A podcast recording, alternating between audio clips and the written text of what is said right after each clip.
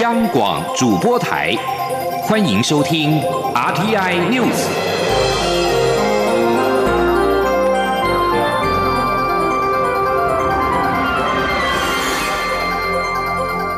听众朋友您好，欢迎收听这节央广主播台提供给您的 RTI News，我是张顺祥。蔡英文总统今天出席国家人权博物馆二零二零世界人权日活动时表示。时间是转型正义的最大敌人。政府成立专责机构调查历史真相，推动人权教育。蔡总统也表示，未来要更加落实转型正义，台湾民主也要长长久久。记者王威婷的采访报道。国家人权博物馆五号举办二零二零世界人权日活动，包括蔡英文总统、监察院长陈菊、文化部长李永德以及两百位政治受难者和家属共同出席。蔡总统致辞时表示，每年的世界人权日是我们思考人权普世价值的日子，也是反思台湾有没有落实人权公益的日子。蔡总统表示，四年来政府成立促进转型正义委员会，公布调查报告，还原。历史真相和清查政治档案，政府建立国家级的人权博物馆，推广人权教育。今年八月，国家人权委员会揭牌，将调查人权侵害事件，检讨人权政策等。蔡总统表示，建立组织还不够，更需要有人的行动，贯彻保障人权。他表示，当台湾能够面对历史伤痛，不再重蹈覆辙，就一定可以走向共同未来。蔡总统说。跟四年前相比，现在台湾有了转型正义的机制，有了人权教育的机构，也有把关政府的人国家人权委员会。当我们能够面对历史的伤痛，不再重蹈覆辙，那么我们就一定可以走向共同的未来。当然，在跨世代携手参与之下，台湾的转型正义更加的落实，人权的保障。更加的彻底，台湾的民主和自由也一定要长长久久。监察院长陈菊表示，回到四十二年前被关押的军法看守所，心情非常复杂，又从沉重中看到希望。陈菊表示，身为政治犯，最了解政治犯的辛苦。有些政治受难前辈和家属仍觉得政府做得不够好，他愿意和促转会、国家人权博物馆一起努力，让他们看到政府还给他们公道。文化部长李永德则表示，人权工作没有止境，未来国家人权博物馆会与国家人权委员会共同彰显人权，相信公益国家即将来临。二零二零世界人权日活动也颁发感谢状给捐赠文物的政治受难者和家属，包括蔡坤林、陈清生、陈烈、高英杰等人都捐赠了多件人权相关的史料与文物，丰富国家人权馆的馆藏。中央广播电台记者王威婷采访报道。高雄新达港籍渔船在台南的外海跟巴拿马货轮擦撞，造成了渔船破损，但货轮仍然是继续北上。交通部航港局今天表示，启动海事调查程序，并将货船列为黑名单，已经联系货轮船东处理索赔。台南海巡队第四队长李松桥表示，海巡署十二月二号上午五点多。接获高雄籍渔船盛荣才三十六号的通报，表示渔船在高雄港的西北方二十九海里处的海域遭到不明的船舶碰撞，船上人员均安，渔船船首受损，但仍可以航行。肇事的船舶逃逸，在海巡署派船艇借护之下返回到新达港。人员平安。李松桥表示，派遣船舰前往案发海域了解情况，并拦截疑似肇事的巴拿马籍油画船横立，也发现船身有擦撞的痕迹，船长也证实有擦撞的情势。海巡署已经展开搜证调查。请船长跟船务代理协助调查，厘清肇事的责任。航港局指出，若肇事货轮未来进入到台湾的港口，航港局将列为黑名单，加强检查。而货轮船务代理表示，已联系到货轮的船东，船东后续请船长提供海事声明以及相关资料，并请保险公司处理赔偿的事宜。台铁瑞芳到猴洞路段四号发生大片边坡土石滑落，往宜兰花莲以及台东的铁路中断。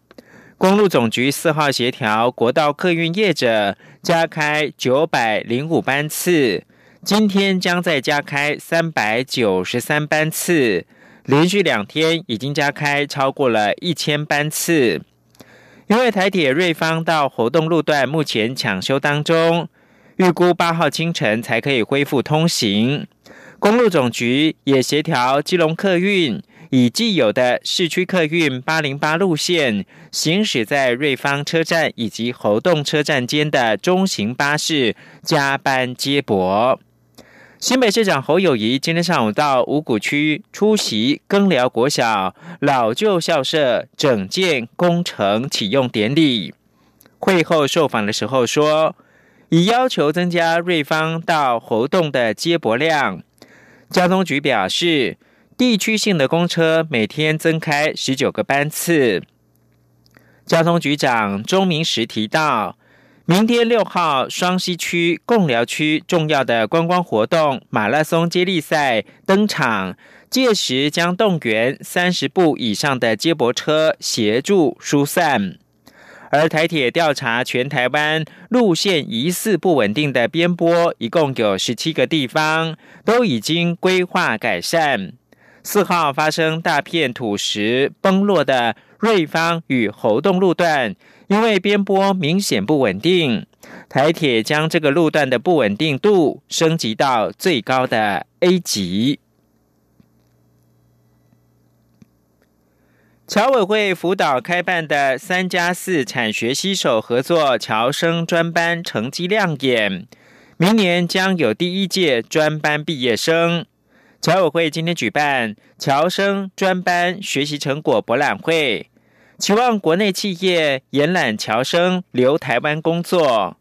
侨委会委员长童振源表示，首届的侨生专班毕业生已经有四成被企业延揽。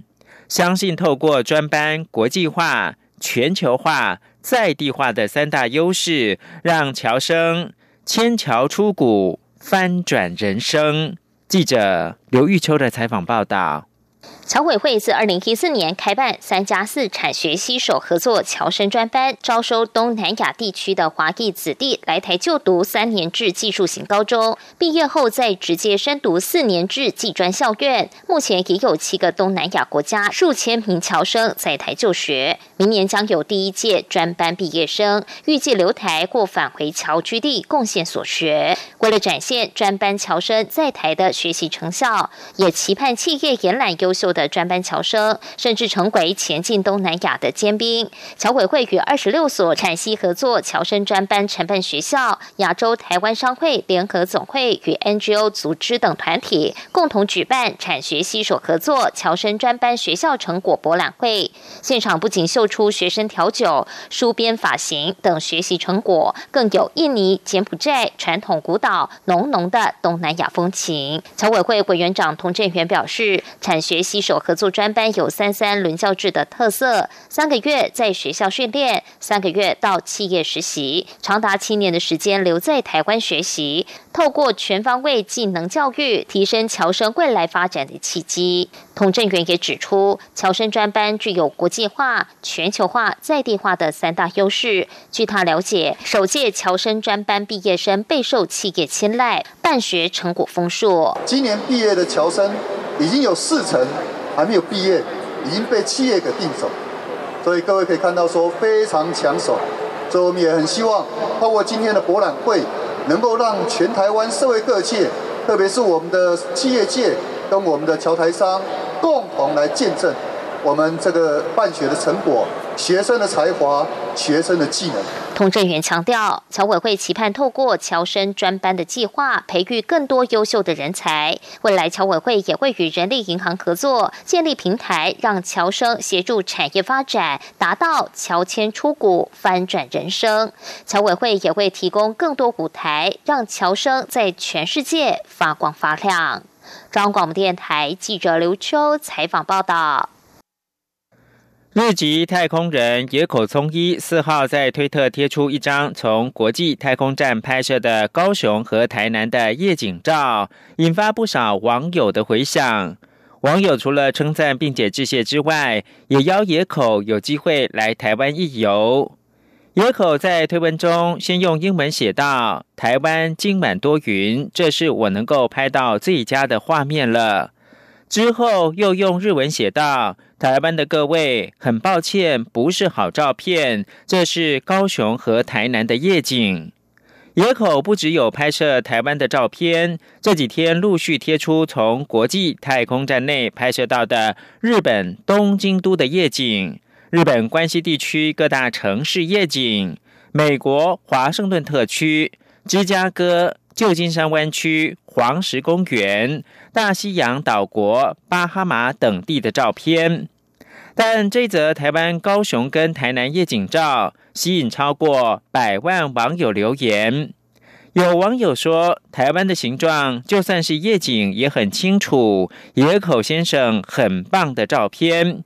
也有网友说，谢谢您把台湾拍得如此迷人。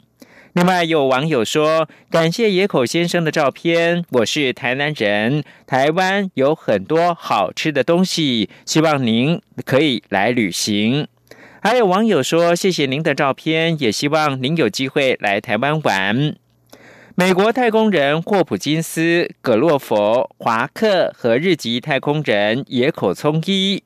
台湾时间十一月十六号，搭乘太空探索科技公司的天龙号太空船兼任，前往国际太空站，并在台湾时间十一月十七号成功跟国际太空站对接。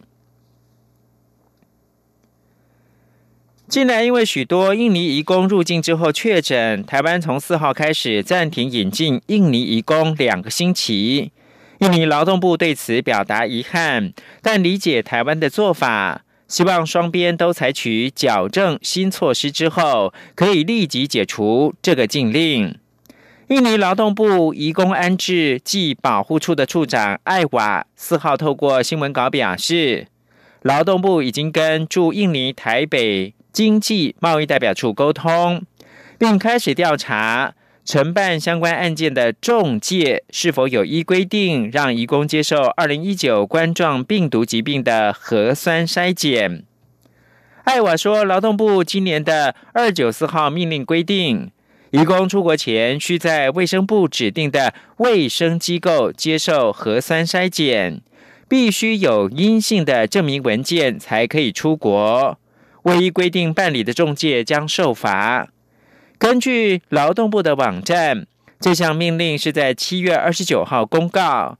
他也说，台湾之前未规定移工入境必须持核酸检测结果，入境台湾确诊的移工有可能是在飞机上感染。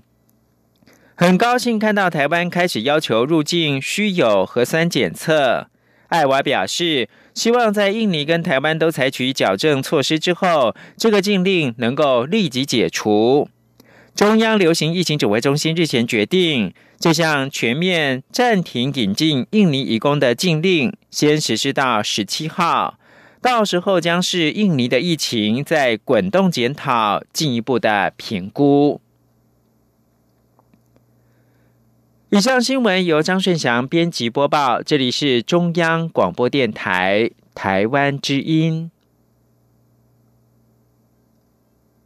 我是指挥中心医疗应变组副组长罗义军。自十二月一日启动秋冬防疫专案，请您共同配合以下事项：一、前往医疗照护、公共运输、生活消费、教育学习、观展观赛、休闲娱乐、宗教祭祀、洽公机关机构等八大类高风险场域时，请您务必佩戴口罩。二，在户外人潮聚集的场所或集会，请遵守业者或主办单位的人数管制。如果无法保持社交距离，请您自主戴上口罩。有政府，请安心。资讯由机关署提供。